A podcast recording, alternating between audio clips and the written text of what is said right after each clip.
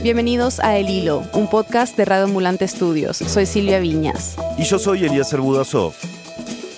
Vamos a hablar de fútbol, de fútbol español. Un nuevo caso, el enésimo de racismo, sacude la Liga de Fútbol Español e involucra otra vez a Vinicius Jr. El brasileño denuncia haber recibido gritos y arengas de mono en la derrota de su equipo, el Real Madrid, en casa del Valencia.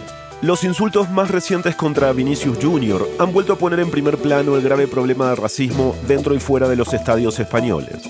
Pero el caso también ha tenido un impacto en América Latina, empezando por Brasil, donde la Confederación de Fútbol dijo que endurecerá sus sanciones por actos racistas. Esa misma semana, la Confederación Sudamericana de Fútbol, la CONMEBOL, multó al Club Uruguayo Nacional y al Racing Club de Argentina por gestos racistas de sus hinchas. Ambos jugaban contra equipos brasileños. En otra competición, la misma semana, el delantero colombiano Hugo Rodallega denunció insultos durante otro partido en Buenos Aires. El tema del racismo ya, ya cansa, ya cansa. Que te llamen mono, que te llamen negro, que eso es una falta de respeto y qué tristeza, da tristeza.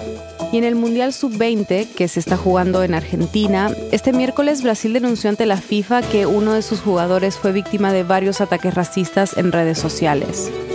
Hoy, ¿Por qué el último episodio racista contra Vinicius Jr. desató un escándalo sobre una realidad presente desde hace décadas en las canchas de fútbol? ¿Y por qué esa violencia está tan naturalizada en América Latina? Es 2 de junio de 2023.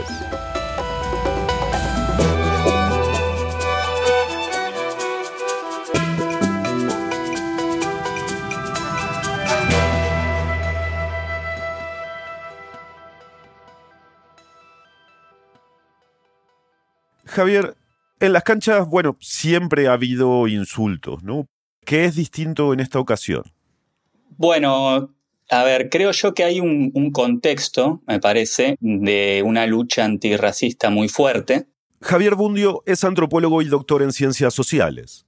Trabaja como investigador asistente del CONICET, el Consejo Nacional de Investigaciones Científicas y Técnicas en Argentina. Lleva más de 10 años estudiando el tema del racismo en el fútbol sobre todo las prácticas de los hinchas en los estadios y cómo eso se vincula con la cultura popular y futbolera. Javier dice que esa lucha antirracista a la que se refiere empezó en otros deportes y me dio un ejemplo.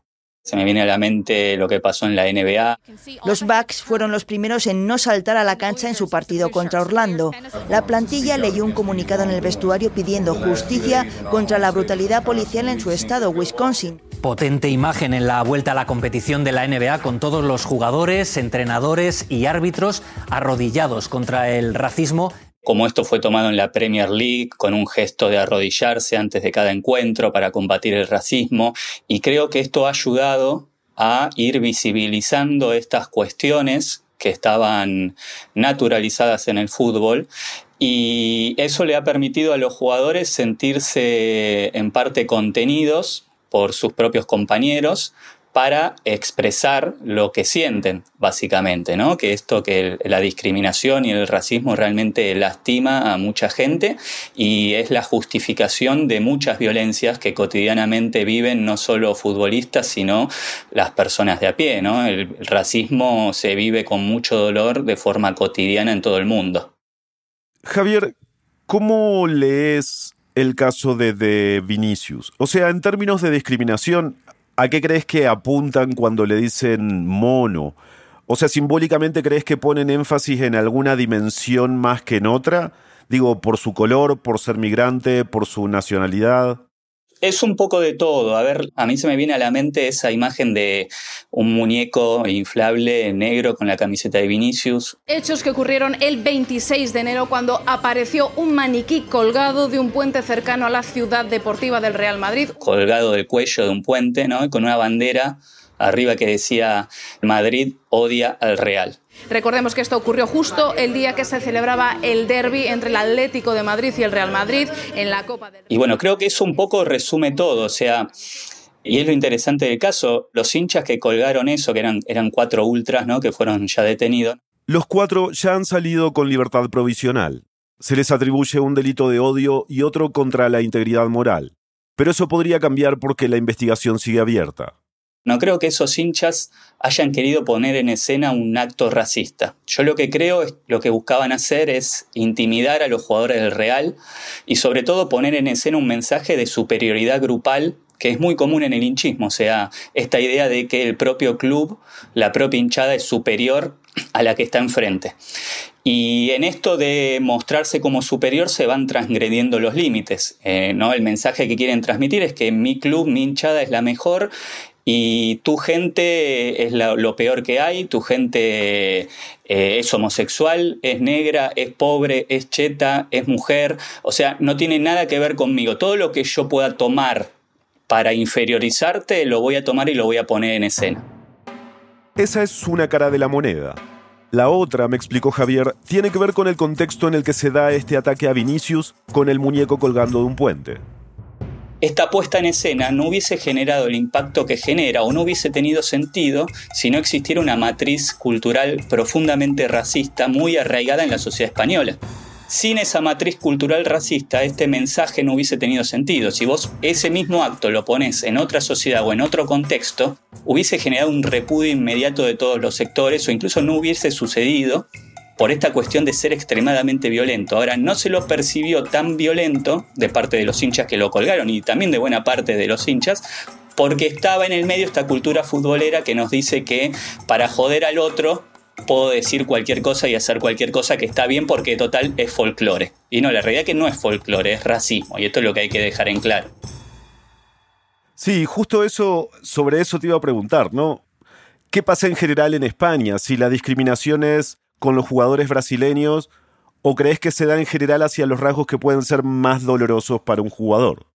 En general hay una fuerte discriminación hacia, digamos, los inmigrantes sobre todo. Hay una fuerte discriminación hacia lo afro, pero sobre todo hay también una fuerte discriminación hacia lo pobre. Si bien obviamente Vinicius es un jugador de élite y que nos permite hablar de esto, el que más sufre el racismo en España es el inmigrante pobre. Y si ese inmigrante africano o latinoamericano pobre, peor la pasa. Eso es realmente que es extremadamente doloroso. Me parece que el caso de Vinicius lo que nos debería permitir es pensar en ese racismo, ¿no? Y usando el caso de Vinicius, que es un caso emblemático, no detenernos en eso, sino pensar en el problema general que hay en España y en toda Europa con el racismo y sobre todo con el avance de las derechas. La semana pasada, el caso de Vinicius y el debate sobre si España es racista o no se coló en la recta final de las elecciones municipales y autonómicas. Todo pasó días antes de que la gente fuese a votar. Tanto el gobierno como la oposición condenaron los insultos, pero Vox, el partido de ultraderecha, dijo que eran violencia verbal y que les parecía mucho más grave que sus candidatos, militantes y voluntarios sufrieran agresiones físicas. En esas elecciones, por cierto, avanzó la extrema derecha. Vox triplicó sus concejales y se consolidó como el tercer partido nacional. La extrema derecha está alimentando en España un discurso de odio a los migrantes desde hace tiempo. La pregunta es si te parece que de algún modo el fútbol se hace eco de esos discursos, que es una muestra más de eso, o que debe ser considerado un fenómeno aparte.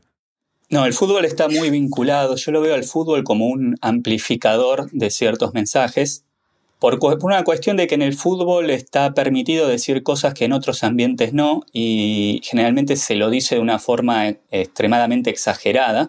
Entonces nos permite vislumbrar ciertas cuestiones que de otra manera no veríamos, ¿no? Quizás el racismo estaría más, eh, más velado, más disfrazado, más camuflado, pero en el fútbol se muestra tal como es, ¿no? Como una violencia discursiva extrema, ¿no?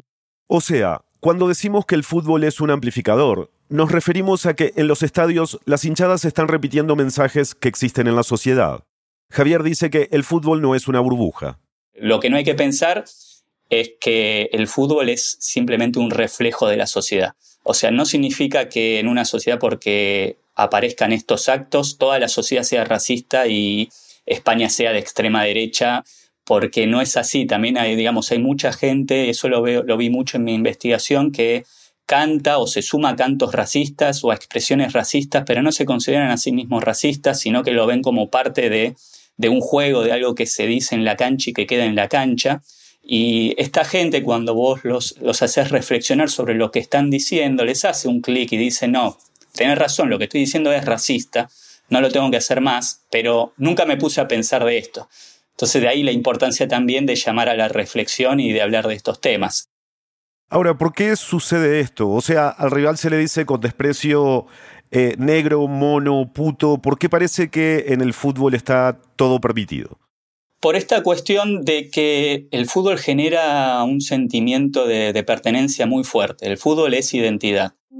Y en esta identidad lo que uno busca siempre es tratar de estar en el, mejor grupo posible. O sea, uno no quiere estar en el grupo de los perdedores, en el grupo de los cagones, en el grupo de los que corren. Uno quiere estar en el grupo de, de los que ganan, de los que tienen aguante, de los que se la bancan. Y parte del juego, de ese juego lúdico que se da en las tribunas, es burlarse o insultar al otro, de todas las maneras posibles. Javier me contó que en Argentina, antes de los años 60, los insultos eran deportivos. Tu equipo se va a la B, perdieron la copa, les ganamos en la cancha. Pero entre la década del 60 y el 70, las burlas empezaron a ser mucho más fuertes. Y empiezan a aparecer cierta terminología que nos permite hablar de que hay una expresión más, eh, más desnuda, más abierta del machismo, de la xenofobia y del racismo en el fútbol, ¿no? Javier, estamos mirando un episodio en España con un futbolista brasileño, pero en las canchas de América Latina también hay racismo, hay xenofobia y homofobia, a pesar de que algunos dirigentes se rasguen las vestiduras en este contexto, ¿no? Con este caso. En Argentina, por ejemplo, se insulta también diciendo bolita, paragua, peruca, villero. ¿Cómo definirías la situación en nuestra región hoy?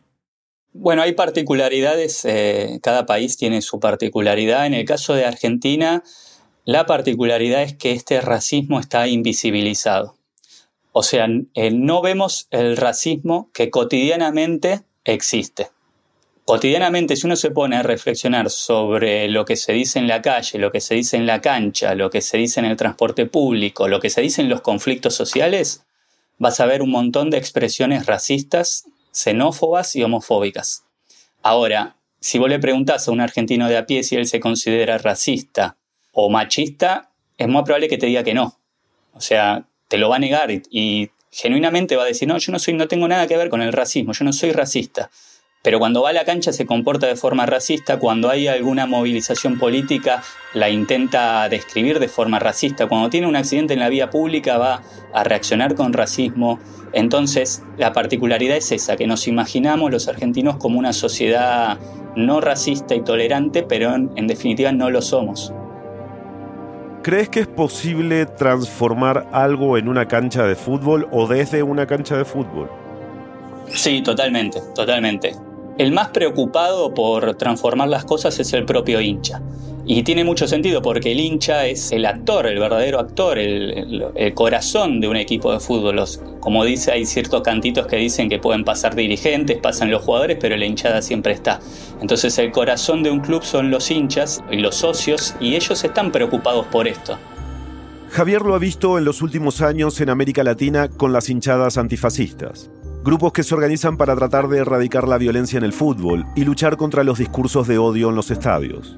Y hay que dejarles un lugar, ¿no? Tratar de. Me parece que la solución va a pasar por articular lo que estos actores están haciendo con las políticas públicas que se llevan adelante desde los estados para transformar lo que es el aliento y convertirlo en un aliento tolerable tolerante, respetable.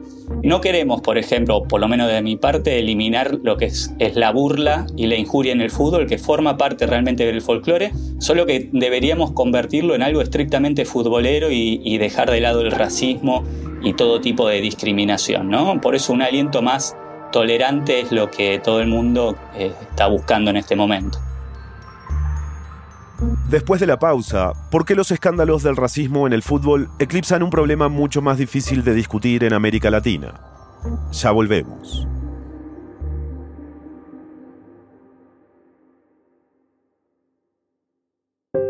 En Latinoamérica, hacer periodismo puede ser una profesión de alto riesgo. Reporteros, fotoperiodistas y trabajadores de medios viven acoso judicial, hostigamiento en redes, espionaje, censura y la expresión más violenta de estos ataques, asesinato. Un caso emblemático de persecución judicial y hostigamiento económico es el del periodista guatemalteco José Rubén Zamora y el medio que fundó el periódico. En la recta final de un juicio en su contra, esta semana la Fiscalía pidió 40 años de prisión para Zamora.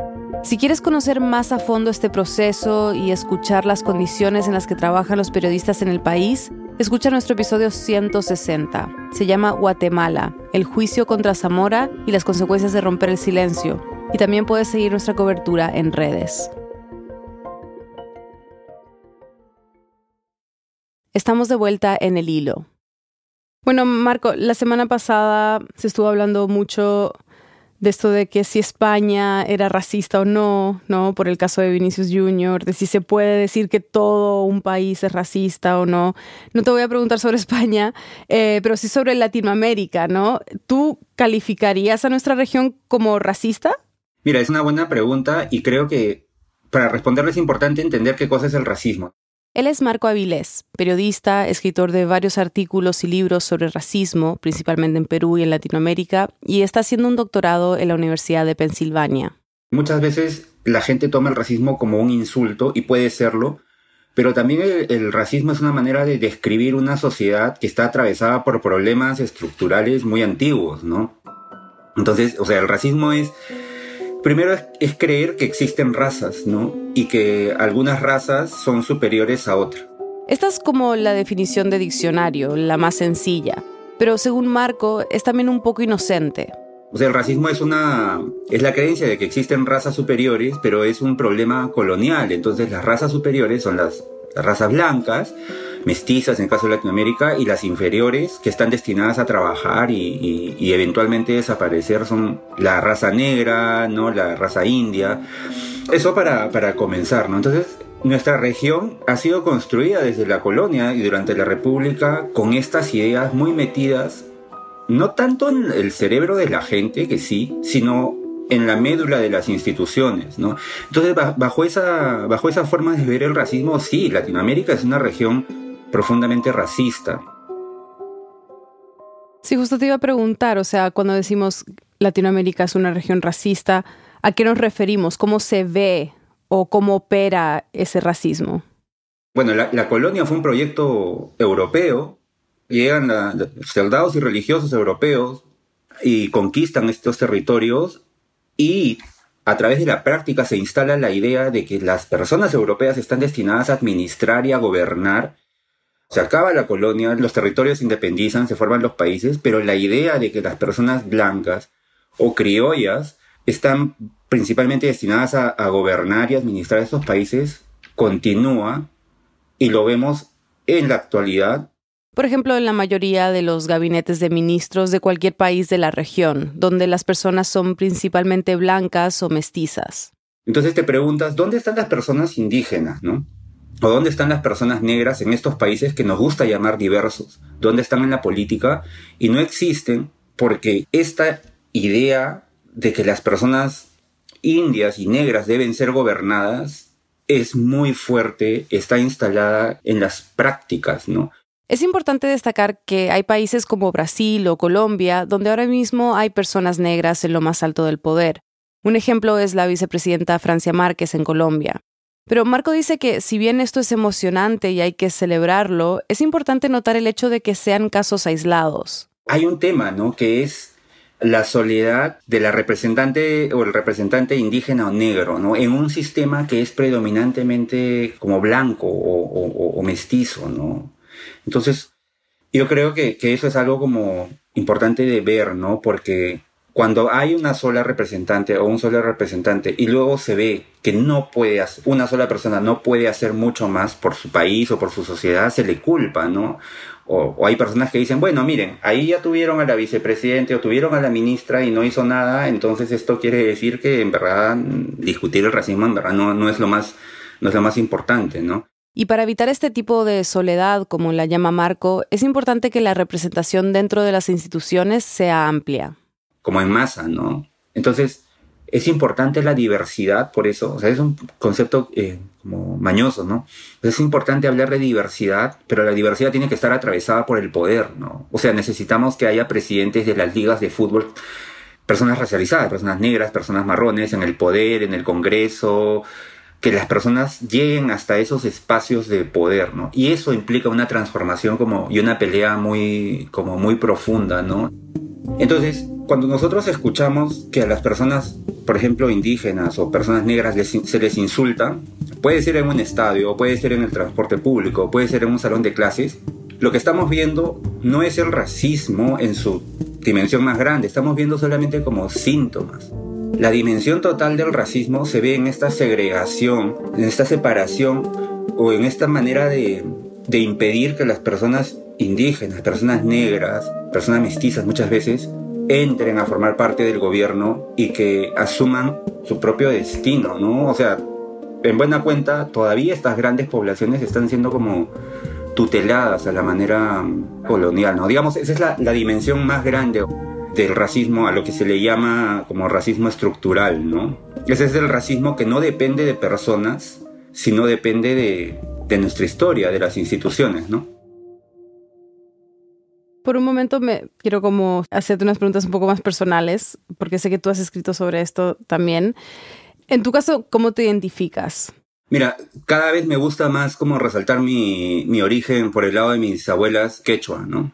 Y ese es un proceso que no ha sido fácil porque yo he sido como educado como una persona mestiza, ¿no? Para reconocer, reconocerse como mestiza y reconocer que el pasado o las raíces indígenas habían muerto, ¿no? Yo me pienso ahora como una persona quechua que está en el proceso como de abrazar de forma más política sus raíces, ¿no? Pero no siempre fue así. Yo crecí viendo las telenovelas de los años 80, los años 90, y cuando era niño yo quería ser como los protagonistas. Hombres blancos a los que se les consideraba guapos, que eran ricos, vivían en casas lindas y se casaban con mujeres hermosas. Y era tanto el deseo que Marco tenía por ser así que cuando llegaba la noche, me rodeaba en mi cama, me ponía a rezar, ¿no? Y decía, ah, yo de grande quiero ser, quiero ser como, como ellos, ¿no? Quiero ser blanco, ¿no? Quiero ser como, tener los ojos así, ¿no? Y al ver estas telenovelas, Marco dice que aprendió que él no era blanco, ni rico, ni para esos estándares guapo. Las telenovelas te enseñan eso, ¿no? Te muestran un tipo de vida, ¿no? Blanco, te muestran una belleza blanca y te educan como deseando ser eso, te educan enseñándote como a odiar un poco quién eres, ¿no? Tu indigenidad, tu ser marrón, tu cultura, tu idioma, tu música, ¿no? Lo que ocurre con las personas como racializadas, como marrones, indias, negras, etc., es que de verdad internalizas tu propia inferioridad, porque desde que creces, desde chiquito, cuando pasas por la escuela, cuando ves la televisión, todas las cosas te dicen que tú no eres bonito, que tú no eres inteligente, que esos trabajos que tú admiras pues no son para ti, sino son para personas blancas. Entonces es en ese nivel como medular en que uno puede eh, decir que Latinoamérica y nuestros países son profundamente racistas, ¿no?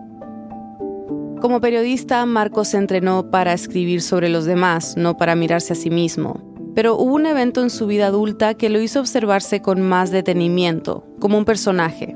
Cuando me negaron el ingreso a una discoteca, ya cuando yo era periodista, era editor y había publicado un libro, yo me movía en la ciudad de Lima como cualquier persona, pero en un momento me hicieron sentir eso. No, no, tú, a pesar de todo lo que tú has hecho, a pesar de que has hecho bien la tarea, tú sigues siendo un indio, ¿no? Tú sigues siendo un cholo y te vamos a tratar así, ¿no? Entonces, con eso, te puede ser como medio anecdótico, ¿no? O sea, eso a mí me permitió como volver a ver mi propia historia y preguntarme por qué a mí me daba vergüenza, por ejemplo, siendo niño, de hablar de mis abuelas, ¿no? ¿Por qué me daba vergüenza la música que escuchaba mi papá, ¿no? Mi papá escuchaba Wainos y yo los escuchaba también, ¿no? Porque he vivido toda mi vida con ese sentimiento de, vergüenza, de no querer que mis amigos vinieran a mi casa, no querer que vieran a mi abuela. Entonces, al final de mis años 20 me di cuenta de eso, ¿no? De que toda mi vida el principal agente de racismo había sido yo mismo, ¿no? Porque yo había internalizado esa inferioridad, ¿no? Esa forma de ver mi propia historia a mí me, me sacudió, ¿no? ¿A qué crees que se debe esta actitud de negar la herencia indígena y o africana, no? Mira, es una cuestión muy profunda. Durante la colonia, las poblaciones indígenas eran como mano de obra, eran servidumbre, se les trataba como niños y eventualmente pues se las mataba, ¿no? Durante la República, Si pensamos, por ejemplo, en la historia de Argentina, una de las cosas horribles que hicieron las élites criollas fue practicar el genocidio. Y eso no es un mito, eso está escrito. Entonces, ser indígena en Latinoamérica es vivir con la posibilidad de que te van a matar, de que vas a desaparecer, de que tu cultura tiene que desaparecer. Y Marco me mencionó dos formas de huir de este destino. La primera es dejar tu tierra, migrar, porque eso supone la posibilidad de sobrevivir en un sentido amplio. Entre los que migran rumbo a Estados Unidos, por ejemplo, hay personas que se comunican principalmente en lenguas indígenas.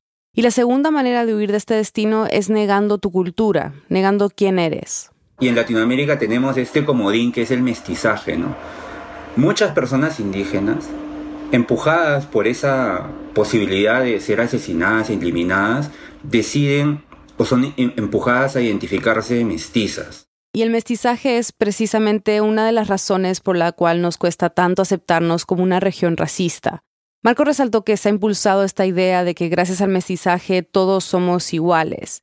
Pero eso es problemático porque pone una presión muy fuerte sobre las poblaciones indígenas porque hace que la gente cría a sus hijos con la idea de que ya no deben ser indígenas, ¿no?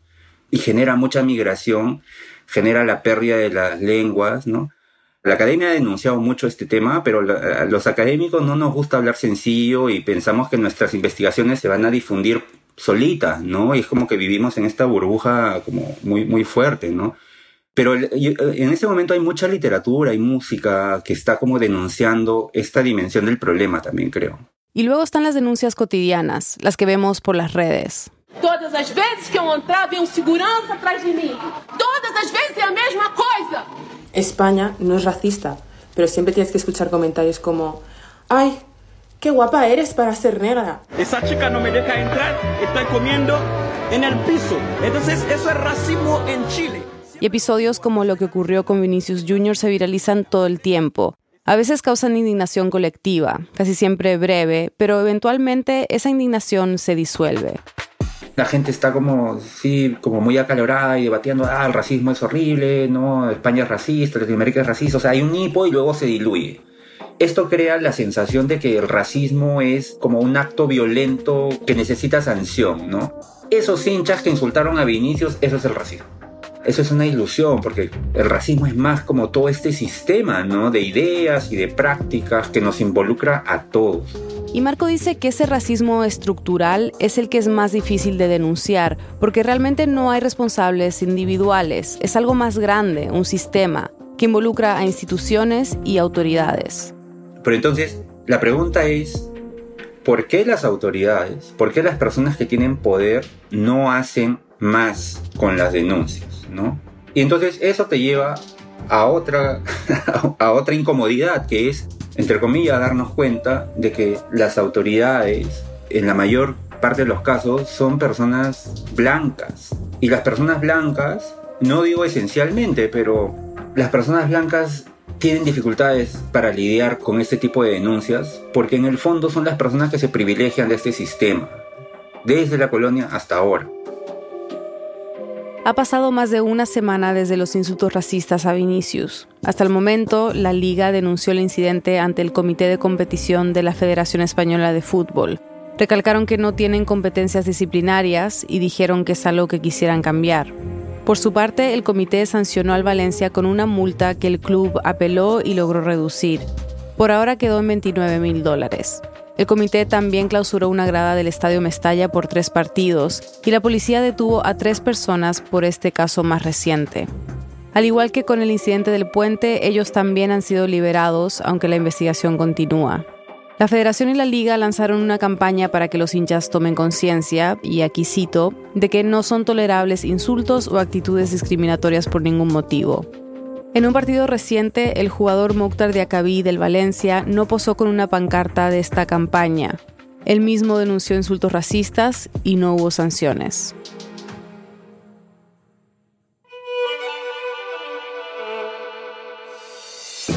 Este episodio fue producido por Silvia y por mí, con ayuda de Nausica Palomeque. Lo editaron Eliezer y Silvia. Nausica hizo el fact-checking. La mezcla, el diseño de sonido y la música son de Elías González. El resto del equipo de El Hilo incluye Daniela Cruzat, Denis Márquez, Samantha Proaño, Paola Leán, Laura Rojas Aponte, Juan David Naranjo Navarro, Elsa Liliana Ulloa y Camilo Jiménez Santofimio. Daniel Alarcón es nuestro director editorial.